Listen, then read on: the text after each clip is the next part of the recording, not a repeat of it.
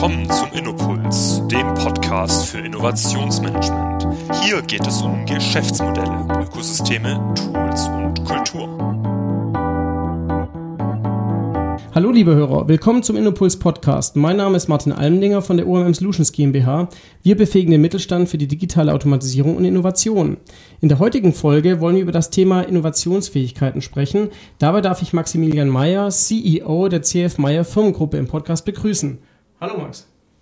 Hallo Martin, schön, dass ich da sein darf.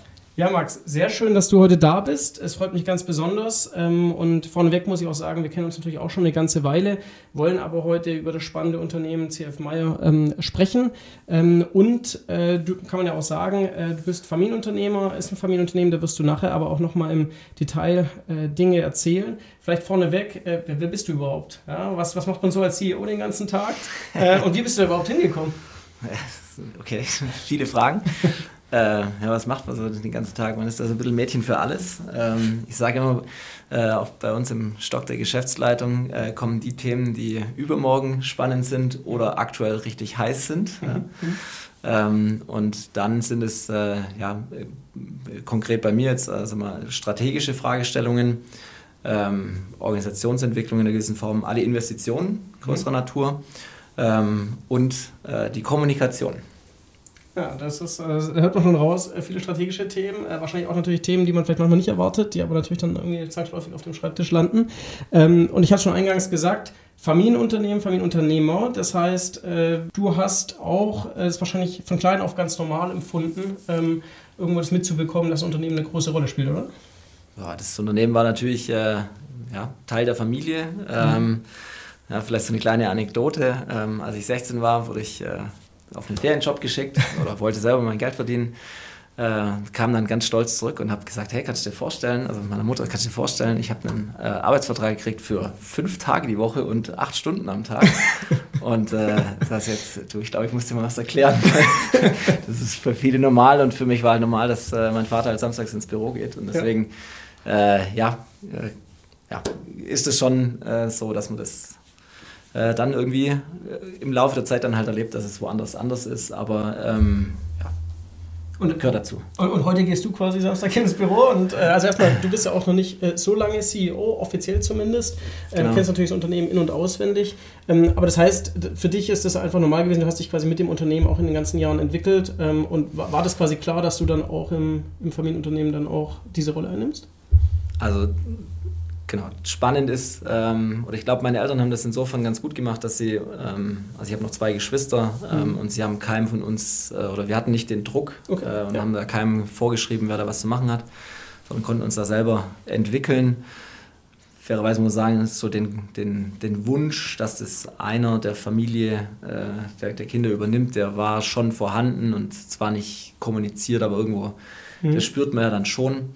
Ähm, sind jetzt auch sehr froh, dass das sozusagen ähm, geklappt hat ähm, und dementsprechend muss ich sagen, für mich ist es, ähm, also ich freue mich darüber sehr, war aber für mich auch nicht von Anfang an immer ganz klar. Ich bin da mhm. nach dem Abi-Studium, ich sage mal Wirtschaftsingenieur, ja, kannst mhm. du auch erstmal danach alles machen. Das war auch so ein bisschen der Punkt, wir gucken mal. Und dann gab es schon irgendwann so Richtung Ende des Studiums mal so einen Punkt, äh, wo man da in der Familie gesagt haben, ja, kann das... Äh, kann man sich das vorstellen? Und mhm. ich meine, klar, da kommst du irgendwann Richtung Berufsleben und sagst, okay, ja, zu einem gewissen Zeitpunkt schon. Und dann hat man das so ein bisschen sich die Karten gelegt und war dann noch ein paar Jahre in der Beratung mhm. dazwischen. Und, und dann hat man einen, einen guten Einstieg gesucht, äh, in der Form, dass man, ich sag mal, da gibt es verschiedene Gelegenheiten, mhm. ähm, nicht jeden Tag, aber da kommt ja immer mal wieder so eine Chance um die Ecke und dann hat man da nach einigen Jahren eben eine ergriffen.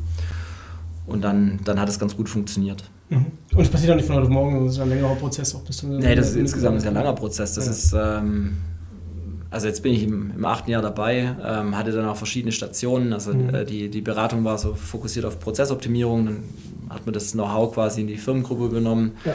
War dann irgendwie so ein bisschen Teamleiter für so, ein, oder, ja, für so Prozessoptimierung. Dann kommt man in die Werke, dann stellt man fest, dass man ja auch dem Wachstum, äh, äh, ja, dem Wachstum ein bisschen folgen muss, haben in der Geschäftsleitung sozusagen eine Stelle mehr geschaffen, für die sich um die äh, Betreuung der, der Werke kümmert. Mhm.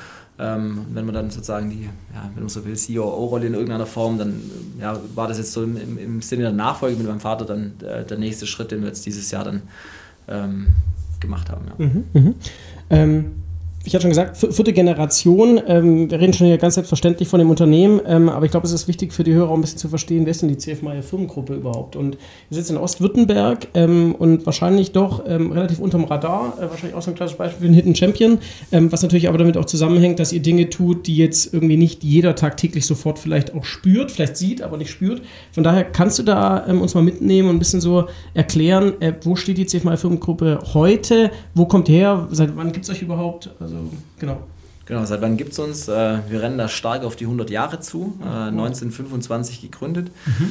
Ähm, wir haben unseren Ursprung in der äh, Aluminiumgießerei. Mhm. Also ganz am Anfang hat man ähm, ja, Aluminium gegossen.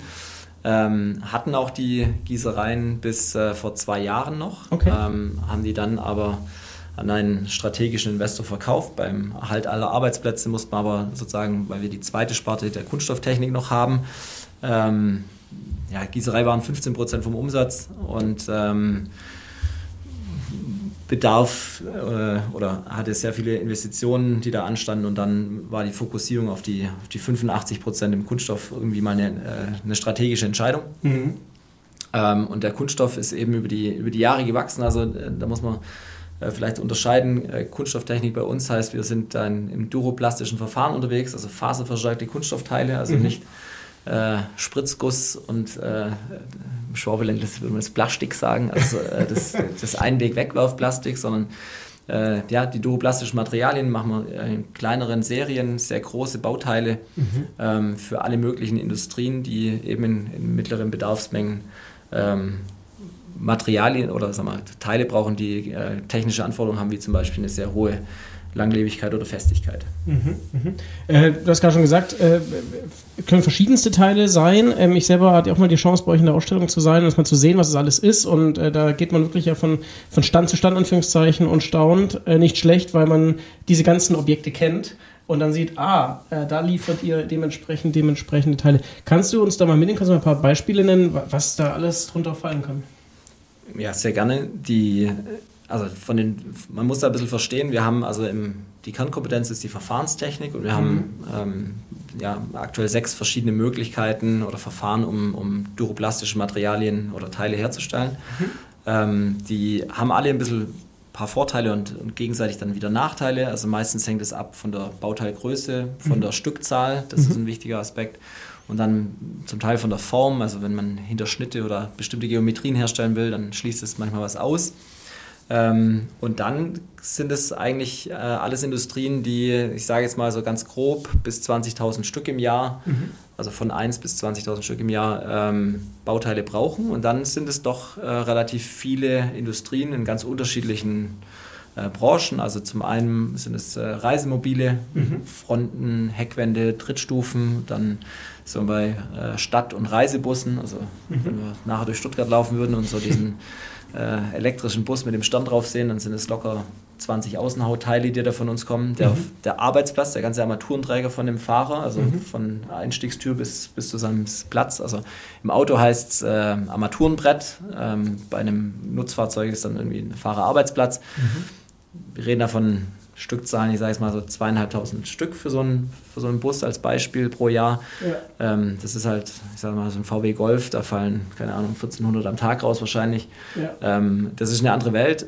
Die Technik ist ähnlich bis gleich, äh, aber eben ähm, fokussiert auf eine kleinere Stückzahl. Und dann, wenn man mit dem Blick durch die Welt geht, dann sind wir da in Baumaschine, äh, landwirtschaftliche Fahrzeuge.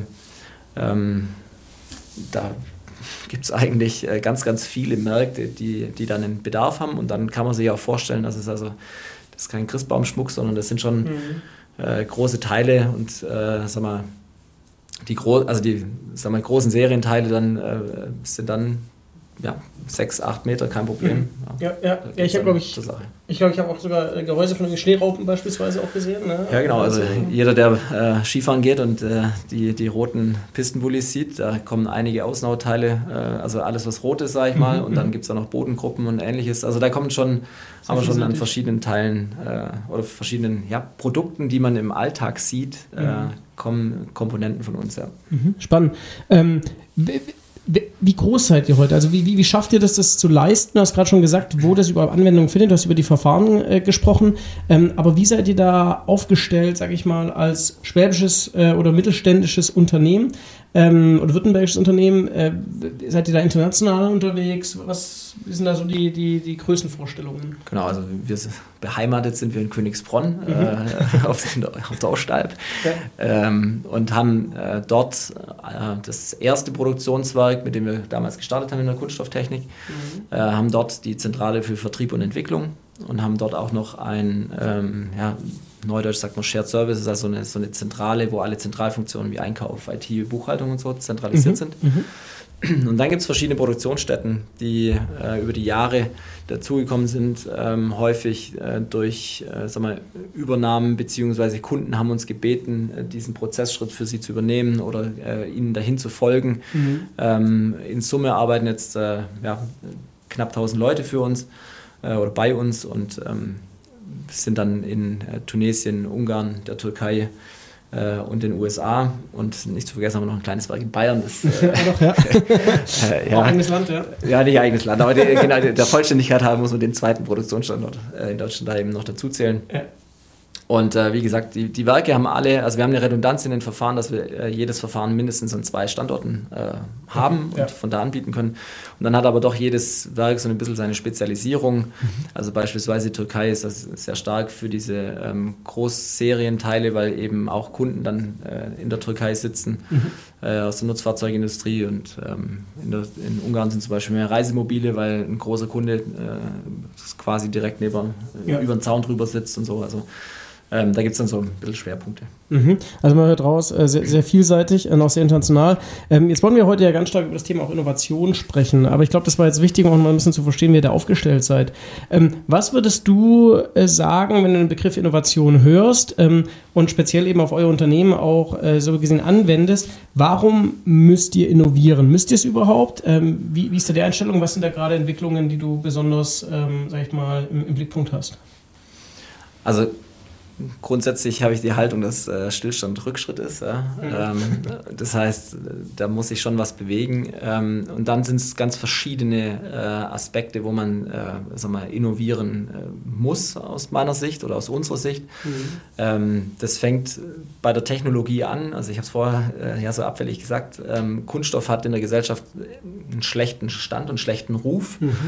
Ähm, das Problem ist, dass das dann schon auch ähm, ja, bezogen auf die, auf die Thermoplastik ist und dann ähm, wird da sehr viel ähm, Symbolpolitik gemacht, also Stichwort Pommes, Piekser und, und Strohhalme und so. Mhm, mhm. ähm, trotzdem ist es so, dass, also wenn man jetzt das duroplastische Material anschaut, also wir machen zum Beispiel Recyclingbehälter schon seit 35 Jahren, mhm. äh, äh, ist ganz München ausgestattet mit Altglas-Containern aus unserem Haus. Mhm. Still going strong. Ja, also äh, das war mal ein sehr starkes Produkt. Äh, heute verkaufen wir eigentlich fast keine mehr, weil, weil die halten halt noch. Ja. Halten heißt, das Produkt funktioniert noch bei Wind und Wetter seit 35 Jahren mit Glas gefüllt. Äh, jeder, der mal so einen Entleerungsprozess angeschaut hat, fragt sich, ja, krass, dass die das aushalten. Ja. Und dann sind wir schon bei so einem äh, Punkt Thema Nachhaltigkeit. Ne? Also mhm. wir stellen uns dem Thema schon, wollen uns da stellen müssen uns auch stellen und dann stellt man fest auf der Basis Technologie, ja, wie kann man das ähm, sagen wir, bei gleichen oder ähnlichen Produkteigenschaften herstellen, ohne dass äh, irgendwo Rohöl als Basis ähm, ähm, dient. Mhm. Das ist auf der, auf der Seite der Technik. Auf der Seite der Märkte muss man natürlich sagen, ähm, die vorher erwähnten ähm, sind nur ein kleiner Abriss und ein kleiner Teil. Ja. Es gibt jede Menge Industrien, die diese Anforderungen an Bauteileigenschaften, Stichwort äh, Standfestigkeit und, mhm. und Härte und, und, Oberflächenqualität und so haben, die und Menge, die ähm, heute sagen wir, von uns noch nicht äh, oder nicht in dem vollen um oder großen Umfang beliefert werden. Also zum Beispiel die Medizintechnik ist ein wunderbares Beispiel. Mhm. Also ähm, wie viele ähm, wir machen so ein Gehäuse für, ein, äh, für Brutkästen zum Beispiel, ja. so einen Unterbau haben wir mal gemacht. Wie viel, äh, wie viel solche Einheiten braucht man? Ja? Das sind keine 20.000 Stück im Jahr, ja. ähm, sondern da sind wir dann eben bei kleineren Stückzahlen und dann ist es ähm, ein, ein interessanter Markt als Beispiel. Mhm. Und äh, das heißt, im Sinne der Märkte können wir da schon äh, noch was erschließen, müssen uns aber vielleicht, Stichwort Innovation, irgendwie anpassen, um darauf äh, sag mal, die, die, die richtige Lösung für den Markt zu haben. Mhm. Und äh, abschließend ist natürlich so, wenn die Kompetenz in der Verfahrenstechnik liegt, dann kann man sich natürlich überlegen, welche eigenen Produkte mhm. kann man aus den Verfahren herstellen. Also mhm. ähm, unser prominentestes Beispiel und wir äh, reden ja auch immer wieder drüber, ist, äh, dass wir unter der Marke SCA die Aufstelldächer für mhm. Kastenwägen herstellen und, und vertreiben. Ähm, das ist letztlich ähm, auch ein großes Kunststoffteil, ja. Ja, 3,50 Meter lang, knapp mhm. 2 Meter breit, mhm. ähm, montiert und so weiter. Aber das ist letztlich ein äh, über die Verfahrenstechnik ähm, oder Kompetenz in Kunststoff ein Bauteil, das wir in den Markt bringen. Und da ist natürlich die Frage, welche anderen Bauteile oder welche anderen äh, Produkte können wir aus den Verfahren herstellen und dann in den Markt bringen. Und damit ist das Thema Innovation als grundsätzliche Haltung erstmal die Basis, um dann ja. in verschiedenen Ausprägungen sich da weiterzuentwickeln. Ja. Mhm. Jetzt ist auch spannend, du, ähm, darüber reden wir ja auch viel, ist immer ein bisschen, welche Rolle spielt Digitalisierung? Und zwar nicht nur zwingend, sage ich mal, in der Organisation, sondern natürlich auch am, am Produkt. Und du hast jetzt gerade zum Beispiel ja auch die, die Aufstelldächer erwähnt, ähm, gerade im Bereich Reisemobil. Der Markt, der explodiert ja ähm, förmlich seit, seit ähm, ja, der Corona-Krise. Ähm, was würdest du sagen, wie weit spielt Digitalisierung wirklich vielleicht beim Produkt, äh, vielleicht auch beim Geschäftsmodell für euch perspektivisch eine Rolle? Ist das so, dass ihr euch darüber Gedanken macht? Ist es was, was eher noch ziemliche Zukunftsmusik ist?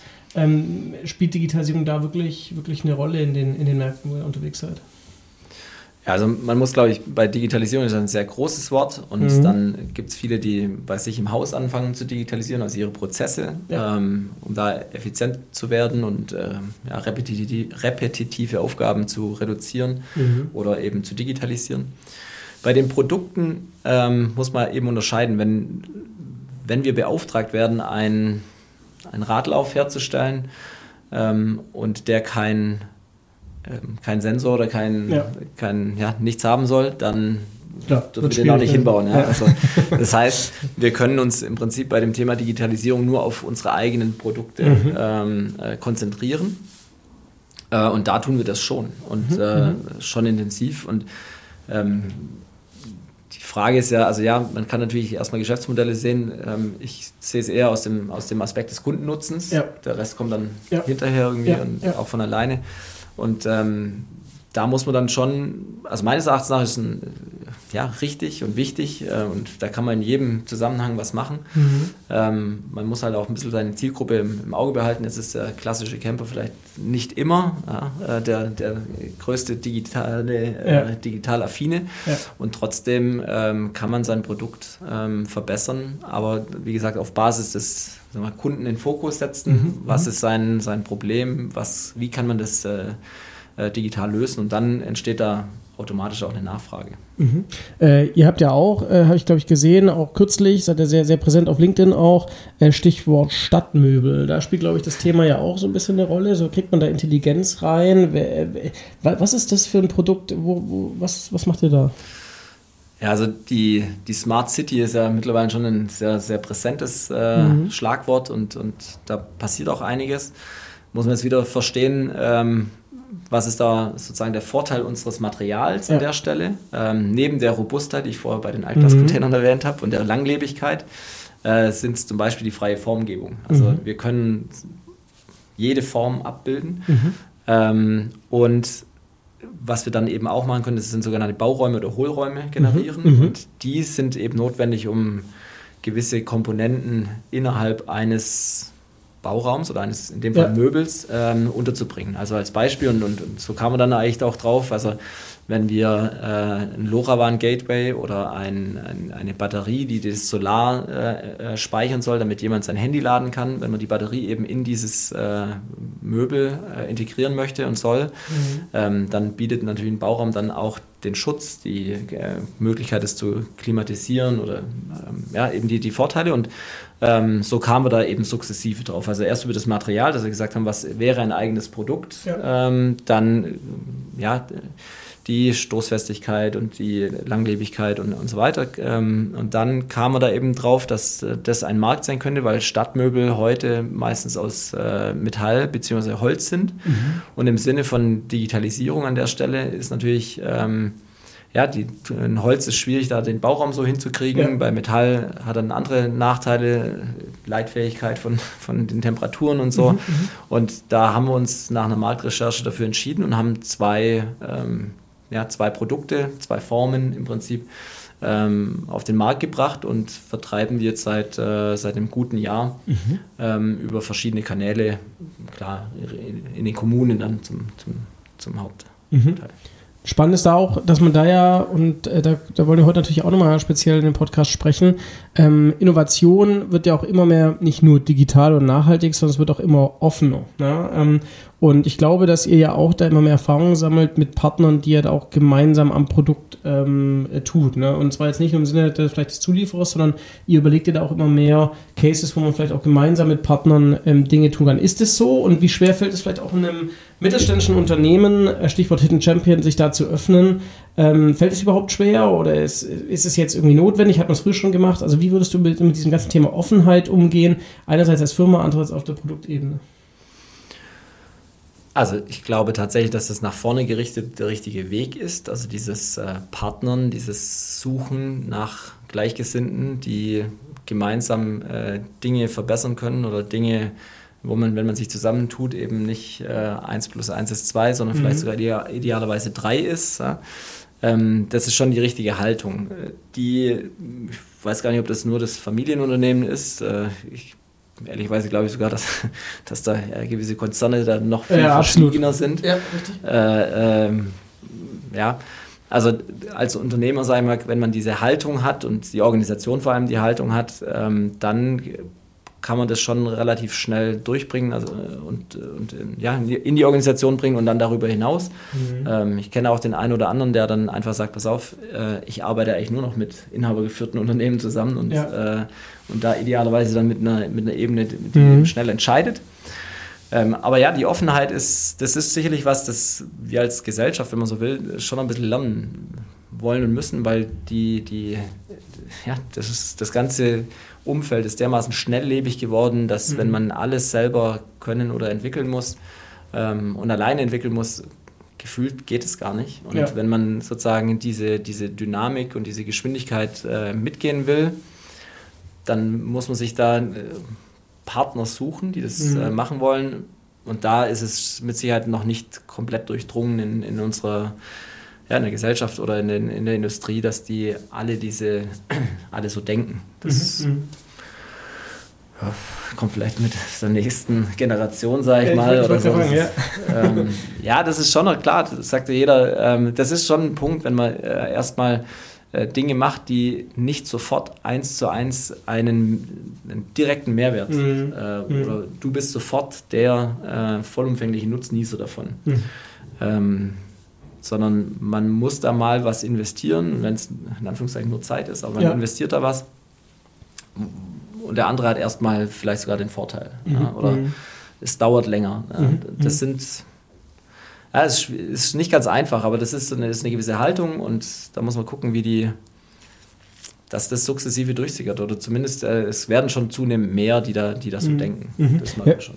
Ich meine, du, du, hast gerade angesprochen, das Stichwort der Umwegsrentabilität oder natürlich auch äh, Stichwort Ökosystem, wo natürlich viele immer wieder von profitieren. Ähm, ich glaube, da merkt man schon auch immer mehr, so in unserem Wirtschaftsmodell jetzt mit Einfluss auch der Fragestellungen, die ja immens sind heute, dass man eben das gar nicht mehr alleine äh, leist oder gar nicht mehr alleine schaffen kann. Ähm, jetzt, jetzt bist du ja CEO, ähm, du, du bringst so dieses ähm, sehr offene, pragmatische Mindset da auch ähm, mit. Ähm, was kannst du da wirklich tagtäglich auch für deine Organisation tun, eben um das auch immer mehr so in die Breite zu bekommen? Ähm, ist es ein Ziel? Also muss da quasi die Organisation insgesamt offener werden auf allen Ebenen? Ähm, ist es, ist es der, der Auftrag in dem Sinne auch? Ähm, oder ist es was, das ist halt ein Nebeneffekt, der, der wird irgendwo zwangsläufig dann, dann sich einstellen, äh, weil du einfach dann tagtäglich dann auch äh, entscheidest und auch so kommunizierst? Ich glaube, es ist kein, kein klares Ziel, mhm. nur zu sagen, wir müssen offener sein. Mhm. Ja, das, das wird schwierig, weil was ist offen, was ist verschlossen und, ja. und, und äh, ja, wie viel Betriebsgeheimnisse in Anführungszeichen gibt es und so. Äh, ich glaube, es ist, es ist, eine, es ist eine Haltung mhm. ähm, und die kommuniziert sich automatisch und äh, so ein bisschen unterschwellig immer wieder mit, wenn man in der täglichen Arbeit vielleicht anders reagiert, als man es machen würde, wenn man eher fokussiert und verschlossen ist. Mhm, mhm, Deswegen ist es jetzt nicht so, dass ich, dass man da jeden Tag rumrennt und äh, sagt, wir, äh, ja. was haben wir heute für die Offenheit getan? ähm, es ist eher was, das eben von der halt, das ist eine Haltung, mhm. die unterschwellig äh, ja, gelebt wird ähm, und dann immer mal wieder sichtbar wird an, an, an verschiedenen Entscheidungen oder an verschiedenen Gesprächspunkten, sage ich mal. Ja, ich meine, mit Offenheit ist ähnlich wie in der Digitalisierung. Äh, es ist ja, soll kein Selbstzweck sein und deswegen macht man es ja nicht, sondern eben, weil man damit ja auch dann gewisse Ergebnisse erzielen möchte. Wir haben gerade schon darüber gesprochen, weil man vielleicht schneller gewisse Ziele auch erreichen kann gemeinsam ähm, oder eben, weil man überhaupt gewisse Ergebnisse erst erreichen kann, wenn man sie gemeinsam macht. Ähm, ja. Wenn du da an, an eure ganzen Projekte oder, oder auch Märkte äh, denkst, äh, Gibt es da Beispiele, Themen wirklich vielleicht sogar auf Produktebene, wo, wo ihr sehr viel nach vorne partnert, also wo das auch ähm, inzwischen immer mehr zum festen Bestandteil geworden ist? Gibt es da Dinge, wovon du vielleicht sogar berichten kannst? Ähm, oder nimmt es vielleicht dann auch perspektivisch zu? Oder ja, also das Beispiel mit den Dächern ist, glaube ich, für, ähm, für jeden relativ gut nachvollziehbar. Mhm. Ähm, es ist einfach das also wir haben eine, ja, eine gewisse Marktposition, sind dann mit Sicherheit auf dem, auf dem Markt auch irgendwo ähm, für die Ausrüster sind wir schon Marktführer. Mhm. Und ähm, das heißt, da werden unsere Bauteile schon gut nachgefragt. Und jetzt ist schon der Punkt, dass wir immer mehr Komponenten da ähm, an dem Dach, mit dem Dach äh, entwickeln können. Also ein Beispiel, elektrische Aufstellung. Mhm. Natürlich sucht man sich einen Partner, mit dem man äh, diese elektrische Aufstellung realisiert. Wir gehen jetzt nicht her und ja. entwickeln eine Aufstellung, sondern gibt es Leute, die, die können das. Äh, ja, ja. Ähm, so und, und, ja, wie kann man die jetzt äh, äh, integrieren oder an uns binden? Oder der eine so ein Stoffbalk hat schon, äh, also der, das, das Zelt ja, zwischen den zwei Kunststoffelementen ist das hat natürlich schon gewisse Funktionen. Äh, jetzt sind wir kein Textile im, im, in, mhm. in Reinform, aber man, wir stellen natürlich schon fest, dass so ein, der Stoffbike äh, eine ja, schon eine wichtige Komponente des Dachs ist und mhm. da kann man schon äh, Mehrwert für den Kunden erzielen. Mhm. Mhm. Ähm, und dann beginnt man natürlich zu gucken, wer hat denn irgendwie ein Textil, das dich da das sich irgendwie abhebt vom Markt oder das, das irgendwelche besonderen Eigenschaften hat oder das ähm, vielleicht hatten die, oder in dem konkreten Fall zum Beispiel, haben die, die haben noch gar nicht an uns gedacht, aber ja. wir haben gesehen, was die da machen und sagen, hey, das, das könnte bei uns auch funktionieren. Mhm, mhm. ähm, und dann kommen natürlich so, so Partnerschaften und Ideen zustande. Also äh, auf der CMT haben wir, das, deswegen kann man darüber reden, auf der CMT haben wir das vorgestellt, so, ein, so einen aufblasbaren mhm. Stoffbalg parallel aufstellen, dann keine Mechanik mehr, sondern mhm. äh, im Prinzip äh, pneumatisch dann äh, die Dachschale angehoben. Und äh, ja, solche Dinge entstehen eben durch äh, Offenheit, partnerschaftlich und mhm. ähm, ja, es, also es ist deutlich schneller, als wenn wir jetzt uns Gedanken machen müssen, wie man das pneumatisch da irgendwie hochkriegt. Mhm. Ich glaube, bei euren Aufstelldächern sieht man das wirklich sehr, sehr eindrucksvoll, was man da, was auch noch möglich ist. Ich glaube, viele können sich auch vorstellen, was man damit auch machen könnte ähm, oder was man da auch noch, noch, noch perspektivisch andenkt. Ähm, wenn wir noch ein bisschen nach vorne gucken und äh, du hältst ja wirklich auch so die, die Innovationsfahnen auch zukünftig hoch, ähm, musst du wahrscheinlich auch dann in deine Rolle. Ähm, was siehst du da auf euch zukommen für die Organisation? Äh, wird Innovation wichtiger werden? Ist es gleich wichtig? Ähm, wie stellt ihr euch da drauf ein? Was würdest du sagen, kommt da, kommt da perspektivisch auf euch zu? Also ich bin davon überzeugt, dass es eher wichtiger wird. Mhm. Ähm, das muss man natürlich jetzt, äh, ich habe es vorher mal gesagt, so in, äh, technisch ja. äh, ähm, äh, Märkte und Produkt vielleicht ein bisschen differenziert betrachten. Ähm, aber fairerweise muss man sagen, Innovation entsteht ja nicht, weil, äh, oder nicht mehr in der Frequenz, dass sich jemand im stillen Kämmerchen was überlegt, ja. sondern das entsteht durch äh, Austausch, durch äh, die unterschiedlichen Disziplinen, die mhm. unterschiedlichen Erfahrungen und Qualifikationen. Ähm, und wenn man dann, ich sag mal, 1000 Mitarbeiter hat, dann wäre es äh, einfach verwegen, die, die Kompetenz nicht zu nutzen. Ähm, und dann hört es an der Stelle nicht auf, sondern eben auch die Partner. Ja. Ja, ähm, dass man die mit einbindet. Und deswegen, also nach vorne gerichtet wird es eher wertvoller und wichtiger. Mhm. Ähm, und dann muss man vielleicht an der einen oder anderen Stelle äh, ein bisschen Hindernisse und Hürden abbauen. Also mhm. so äh, die, es muss möglich sein, niederschwellig ähm, ja, Ideen zu äußern, Ideen mhm. mhm. einzureichen, Ideen, oder was einreichen, das klingt schon so. Nee. ja, Ideen, ja, aber so, die, so, so Ideen, ja, ja, ich weiß, aber gedacht, die Ideen eben äh, ja, niederschwellig äh, durchzuspielen, mhm. äh, sagen, hey, ist das eine Idee? Warum geht's, warum geht's nicht? Und wenn man das Gefühl hat, es geht, ja, dann probieren wir es halt. Also, mhm. äh, das, ähm, ich sag mal, vor zehn Jahren war so ein Innovationsworkshop, da waren wir froh, wenn man dann rauskam und man hat ein, Whiteboard, das mit fünf ja. Ideen beschriftet war. Ja, ja. Dann, ja, okay, wir haben fünf Ideen gesagt, super. ähm, das ist heute einfach anders. Also man muss da heute schon den Schritt weitergehen und, mhm. und sagen, okay, welche von den Ideen ist jetzt die, die wir am ehesten glauben, das funktioniert und dann auch einfach ähm, einen schnellen Prototyp mal ausprobieren, mhm. irgendwie eine Marktstudie mal mit einer Handvoll Kunden. Also das Ganze in den Pro Prozess bringen, äh, klar geführt, also nicht einfach vogelwild, ja, aber. Äh, strukturiert und geführt, aber äh, mit möglichst wenig Hindernissen relativ weit kommen, um zu gucken, ist das eine Chance oder nicht. Mhm. Um dann im Zweifel auch einfach äh, mutig zu sagen, nee, das wird nichts. Mhm. Dann habe aber deutlich mehr gelernt als das beschriebene Whiteboard. Ja.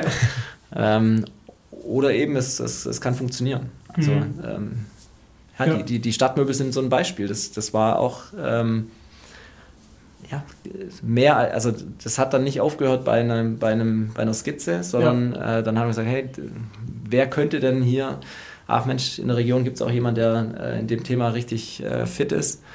Geht man zu dem und sagt, ja, genau auf sowas habe ich gewartet. Ich brauche einen Systemträger für meine Sensorik. Mhm. Mhm. Okay, krass. Also, ja, und dann ähm, dann entsteht da schon was. Und, und, deswegen wird es meines Erachtens nach diese Haltung zur Offenheit in Kombination mhm. mit Innovation und irgendwie bedingt sich das ein bisschen, wird schon zentral.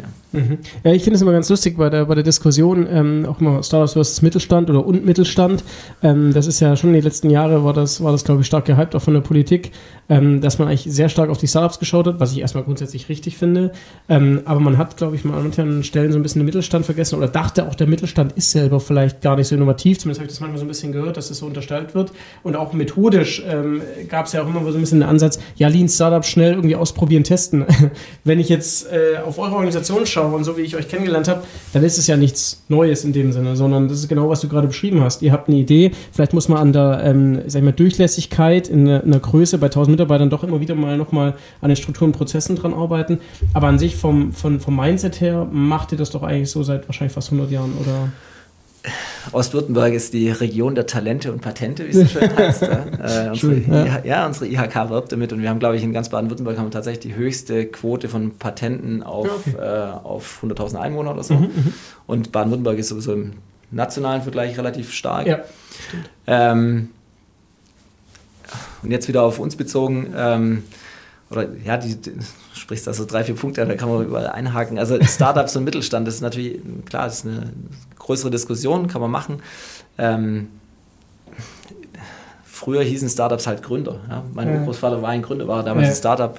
Ja, nach, klar, nach das bis heute nicht beantwortet, was, was eigentlich ein Startup ist. Genau, also, das sind Wachstumsraten, die anderen sagen, es ist die Unternehmensgröße. Also das weiß man heute nicht so. Genau, also schwierig. Also ähm, klar, sag mal, in unserer Philosophie steckt natürlich, dass man sich weiterentwickelt. Ich meine, wenn man sich vorstellt, dass wir äh, begonnen haben mit einer, mit, mit einer Aluminiumgießerei und heute machen, mhm. wir, machen wir Kunststofftechnik und wir überlegen, wie man ein digitales Geschäftsmodell äh, aufbauen kann oder hatten einen Online-Shop mhm. für Zubehör für die Dächer, dann ja. Äh, ja. was ist denn das für eine Spanne? Ja. Ähm, und das ist natürlich ähm, ja, eine, ein Ergebnis von, man tauscht sich aus, man äh, entwickelt sich weiter, man ist offen für Neues an der Stelle. Ähm, und ja, mhm. den Weg muss man schon konsequent weitergehen und dann funktioniert es auch. Super. Max, ähm, erstmal herzlichen Dank äh, für den Austausch. Wir, wir sind am Ende angekommen. Ich habe ganz viel mitgenommen ähm, äh, was, was heute äh, da Familienunternehmen auch, auch leisten, aber auch, was es bedeutet, ähm, da auch offen zu sein oder auch offener zu sein ähm, und natürlich auch, dass ihr auch als Verfahrensexpert euch natürlich trotzdem mit, mit Digitalisierung beschäftigt und dass ihr sehr kreativ auch unterwegs seid, ähm, wie man eben Produkte neu denken kann und ich glaube, ich kann das auch ganz klar auch als Aufruf für Hörer sagen, ähm, bezüglich äh, Partnerschaften ähm, bist du ja eh maximal offen Äh, ich glaube auch, du hast kein Problem damit, wenn man dich direkt auch äh, anschreibt. Auf LinkedIn bist du auch sehr präsent, also du bist sehr nahbar und, und sichtbar. Von daher äh, bedanke ich mich ganz herzlich äh, für, für den spannenden Austausch äh, hier und wünsche euch natürlich auch und für dich auch in deiner neuen Rolle auch alles Gute und ja, dass du natürlich den Innovationshut auch weiterhin hochhältst. Ja. Mach ich. Vielen Dank. Vielen Dank für die Einladung. Vielen Dank, dass ich hier sein durfte und vielen Dank für die Glückwünsche. Ja. Dankeschön. Ciao. Danke. Ciao.